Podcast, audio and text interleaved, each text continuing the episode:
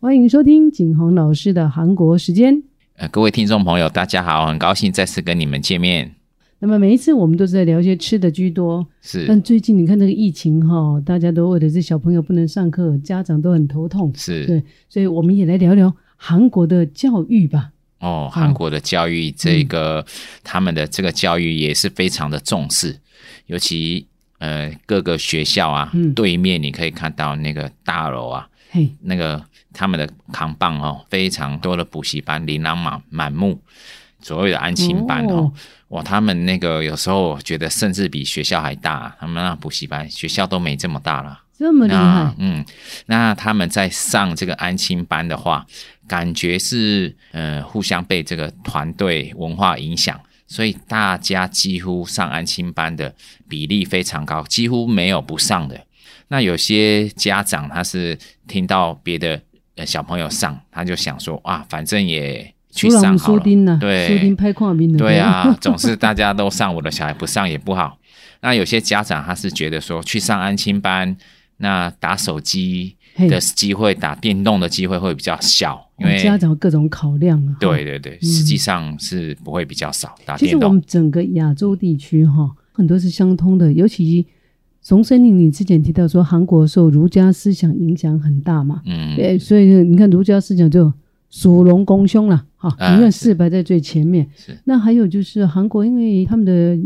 因为大企业都垄断了大部分的经济嘛，对，所以怎么样考到一个好的学校，然后好像就业又有保障，是不是这也是影响到他们对于那个升学教育非常重视的原因之一？对他们也因为大家都挤破头想要进去大企业哦，嗯。所以那个父母他们从小朋友的小时候的教育就很注重。多小啊！像我们有什么要迁户口，然后挤到一个好的学区，嗯然后能够有有名额可以去读书。韩国也有这种现象吗？，对，从小的时候，幼稚园、国小，父母就很担心了哈、哦。嘿，这个就是一个，诶，其实最重视的，其实父母他们的心要要得安慰啊。我觉得，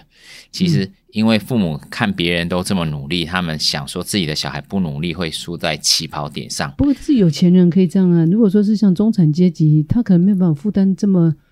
庞大的教育费用或者是补习费用，那不就是眼睁睁的看着就是哦，我就输在起跑点。其实我们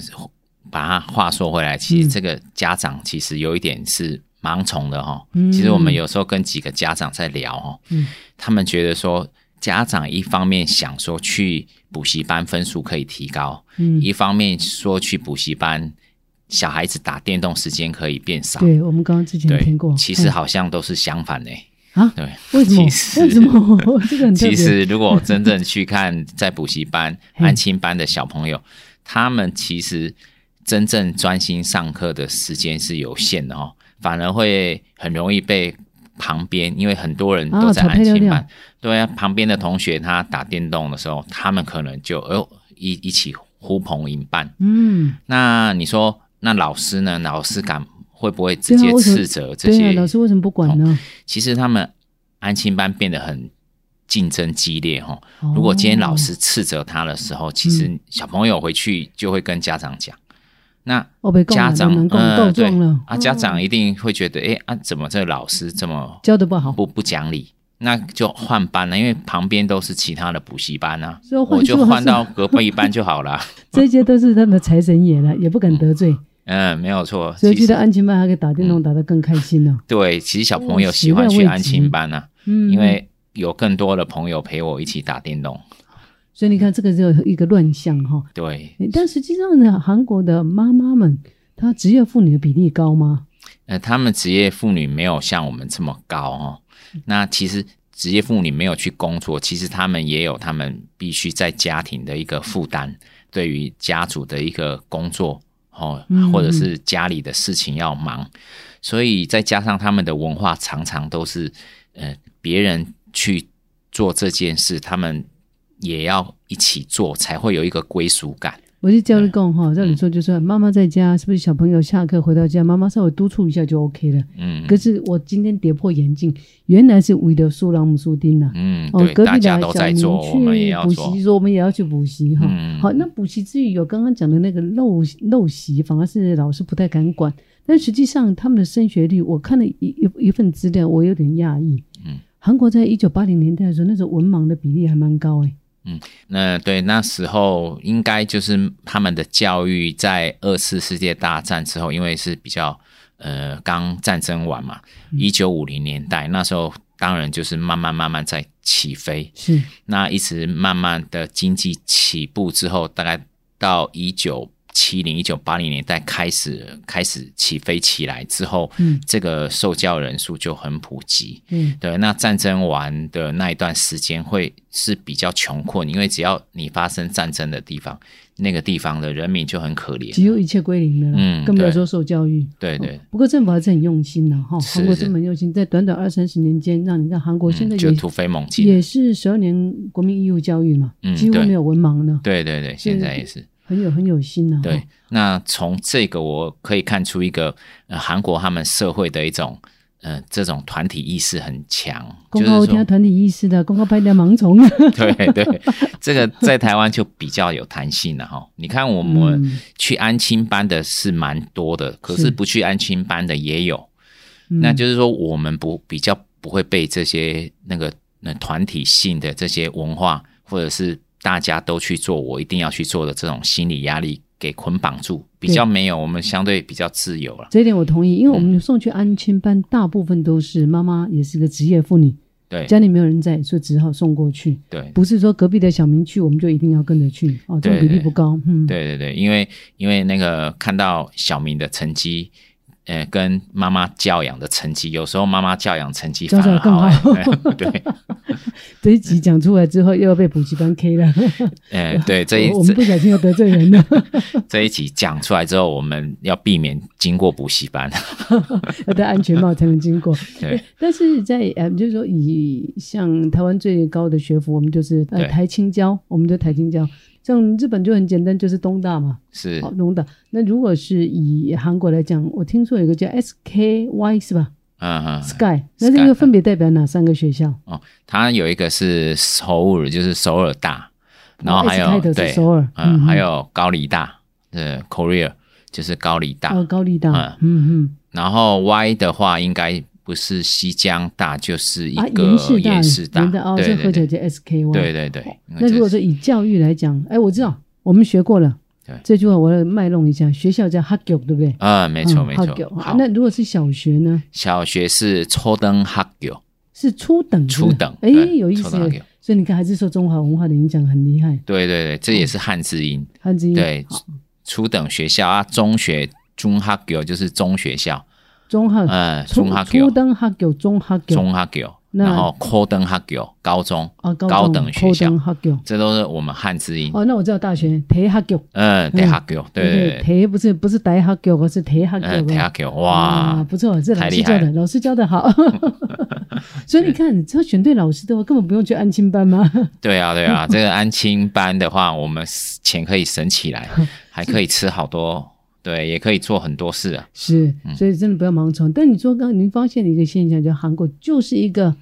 呃集体比较盲从了，我觉得比较嗯盲从。所以你看，包括他们的演艺事业在流行什么，对对演艺人员在用什么，大家就清一色的嗯对，就用，大家都会一窝蜂去做。像有一次，我们那个韩国朋友，他住在台湾很久了，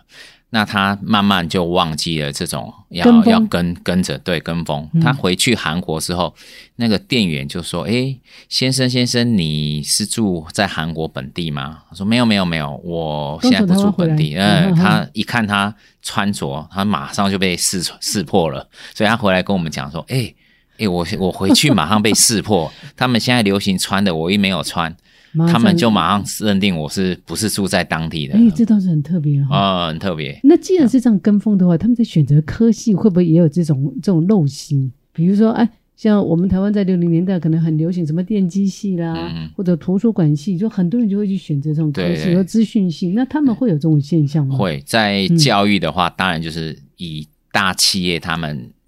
比较闲缺比较容易哦进去大企业这种科系，或者是现在大企业在走的这些风向，他们会去做这样的一个选首读。选嗯，这个是他们，他们因为读了